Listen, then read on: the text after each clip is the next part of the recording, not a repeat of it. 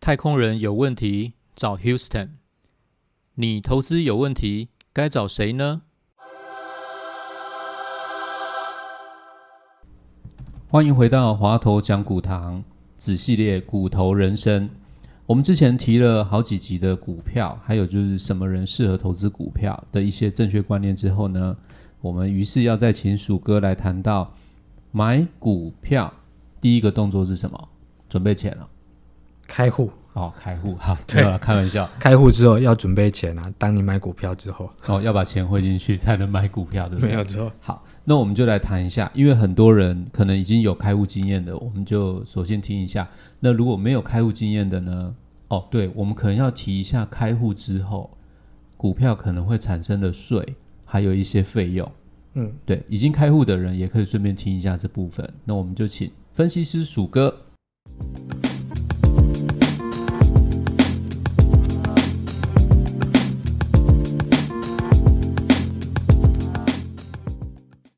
其实我们这个系列很轻松，大家也可以轻松听。你第一次，你实际上你投资股票第一步其实就是去开户嘛。啊，开户其实很简单的，你就是拿着双证件，然后到券商去开户。那你你开户的话，你同时你要有一个证券户，那当你也要有一个银行的户头。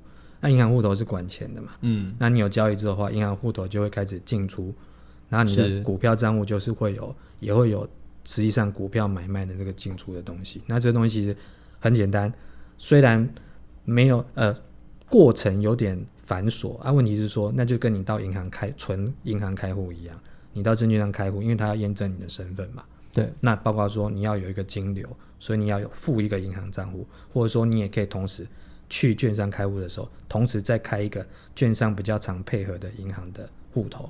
对，反正就是你就是去券商，然后拿着拿着你的双证件去，就可以完成这件事情。啊，这件事情其实也不用多讲，就是你直接去做就可以。但是你开户之后，马上如果你要买卖股票的话，会遇到一个比较重要问题，就是说你会有所谓的交易税，还有手续费啊，这个东西，当然我相信很多人知道，你已经有经验，你一定知道，因为你被扣过钱了。对，可问题是说，即便你有经验，你可能不知道说你为什么被扣这么多钱，因为交易税是千分之三，死的，大家都知道。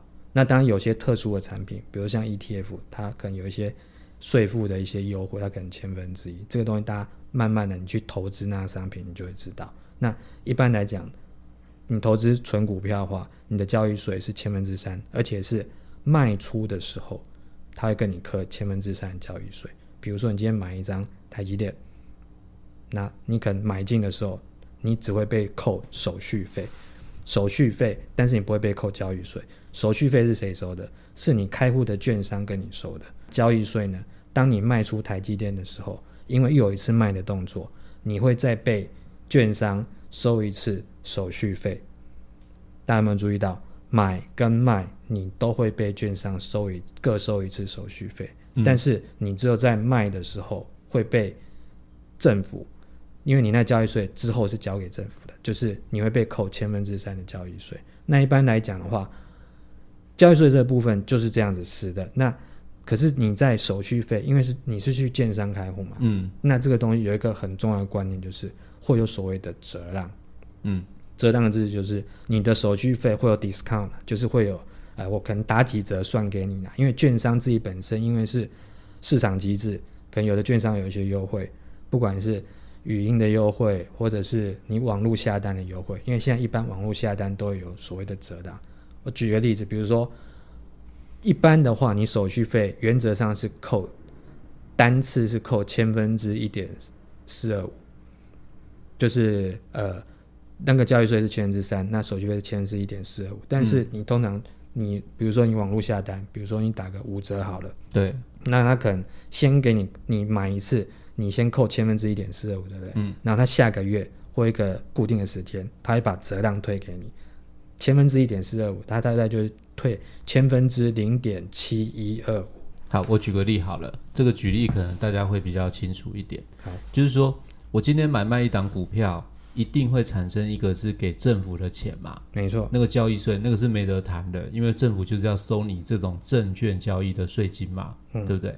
好，那另外一个就是手续费，所以手续费它是不是有一个排告的价钱？对，就是千分之一点四二五，哦，就是所谓的千分之一点四二五。对，没所以，常常跟交易员他说啊，请问这个手续费怎么算？他就说照排告，照排照排告就是这个意思嘛。好，好，那假如今天我成交了一档股票，手续费是五十块钱，嗯，但是他承诺我开户，就是我在跟营业员，我可以跟他谈嘛，就是说，诶，我跟你交易了这么久，我能不能有一点折让？那如果说他愿意打五折给我，那是不是表示我今天成交一档股票，他收了我五十块钱，对。那他就要折让我五十块钱的一半，对，折二十五，二十五块。那二十五块是立刻折还是怎么折法？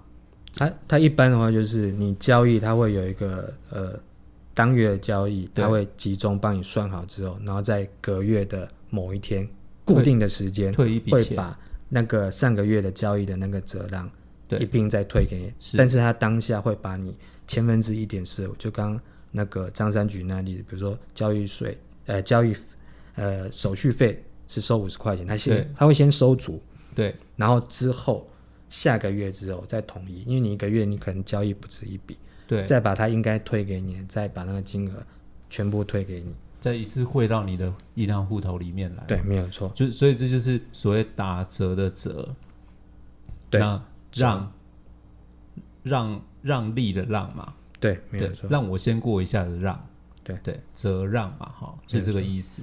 OK，那如果折让啊，是这是一个公定的价吗？还是一个折公定的折数？还是说我必须依照我的交易状况跟热络程度，去跟交易员呃，去跟营业员来争取这件事情？嗯这个问题跟可以分两个层面来谈。第一个层面就是因为刚刚有讲说，其实这就是市场机制嘛。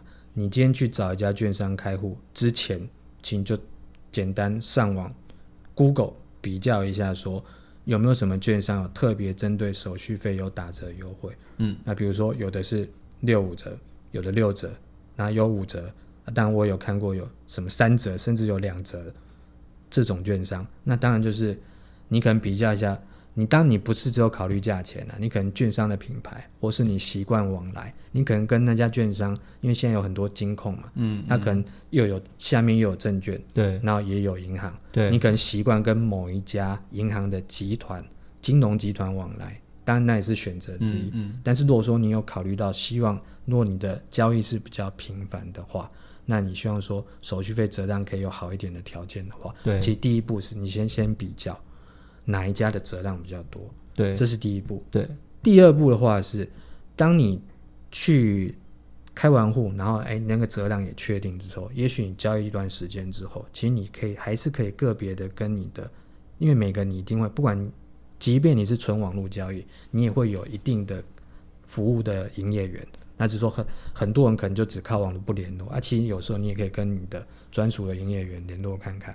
你可能交易一阵子之后，如果哎你觉得你的量很大，你贡献那家券商不少的手续费的话，其实你也可以再跟他谈啊。那一般的话，其实因为这个是市，就是回到市场机制是，你有谈就有机会就有结果嘛。因为不会说你跑去谈啊，就你的折从六折变八折，不可能嘛。你就只有可能六折变得更少。那最差的状况就是六折还是维持六折不变，但是是也许你可以跟你的营业员讲说，诶，那如果未来的一年当中，我现在的贡献度越来越高的话，比如说高个多少，高个五十趴或什么的话，那到时候你要给我折让。其实这东西就涉及到你可以个别跟你的营业员去谈，那因为那边券商那边通常都会有一个空间，当然他会希望说你相对你贡献度也要高。那这部分的话，等于是第二个层面，就是你实际上去交易一阵子之后，你可以再试试看。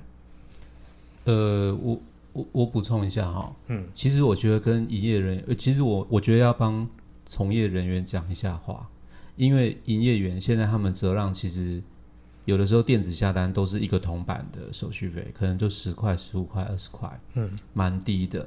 那就投资人的角度啊，我觉得，呃，就即便你是用电子下单，你也可以跟你的业务员、营业员打一下电话，然后热络热络一下，或者是留一个 line，因为我知道的是很多营业员他本身都有一些在维护的 line 的群组，对，那他都会把一些讯息放到上面去服务他的客户。没错，这个东西其实，在投资人来讲，你就省掉很多的时间。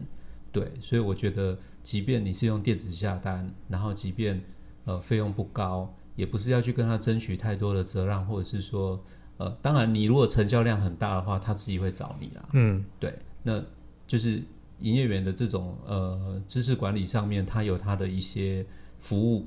我觉得这是投资人，或者是刚开始在股票市场里面不是那么热络的投资人，可以跟他打一个电话，建立一下一个沟通的管道，可以得到蛮多蛮多的知识。这是我觉得蛮建议的一个事情。嗯，没有错。OK，好，那就今天就是我们股头人生系列的分享内容，买股的第一步如何开户。好，华头讲股堂，讲股不滑头，好，我们下次见哦。拜拜。